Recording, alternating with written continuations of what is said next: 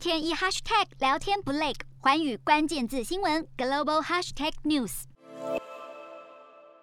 新加坡扩大开放边境，给予德国汶莱试行疫苗接种者旅游通道之后，十月十九号开始，已完整接种的旅客将可以恢复在丹麦、法国、意大利、荷兰、西班牙、英国、美国、加拿大等八国双向免隔离旅游。尽管新加坡近期疫情相当严重，但是因为新加坡与汶莱还有德国的疫苗接种者旅游通道表现成果相当良好，因此新加坡当局决定要扩大开放边界，维持新加坡的国际枢纽地位。除此之外，十一月十五号起，新加坡也将与南韩共同启动。疫苗接种者旅游通道，这也是亚洲两个主要航空枢纽之间的首个双向旅游免隔离计划。旅客必须完整接种辉瑞、莫德纳或是其他在世卫紧急使用清单上的疫苗，并且出示数位版的疫苗接种证书。在国外时，虽然不限旅游目的，行程也不受控制，但只能在 BTL 国家。旅客所需要接受的 PCR 检测次数也将降至两次，包括出发前往新加坡的四十八小时之前，以及抵达新加坡之后。免去隔离时间之后，预计每天将会有多达三。千名 VTL 旅客入境新加坡。消息一出，新加坡许多旅行业者也纷纷推出相关行程优惠，询问度暴增。尽管目前各国的疫情都还没有稳定，新加坡更是每天确诊人数都超过千人，但是依旧不影响民众的出国意愿。尤其十一月份开始，又是感恩节，紧接着圣诞节，欧洲旅游超火热。边境陆续开放之后，如今更有多达两千五百名新加坡民众申请更新护照。新加坡航空业也开出未来两年一千个职缺招募新人，种种。迹象都显示，受到疫情严重冲击的全球观光旅游业，如今终于逐步找回生机。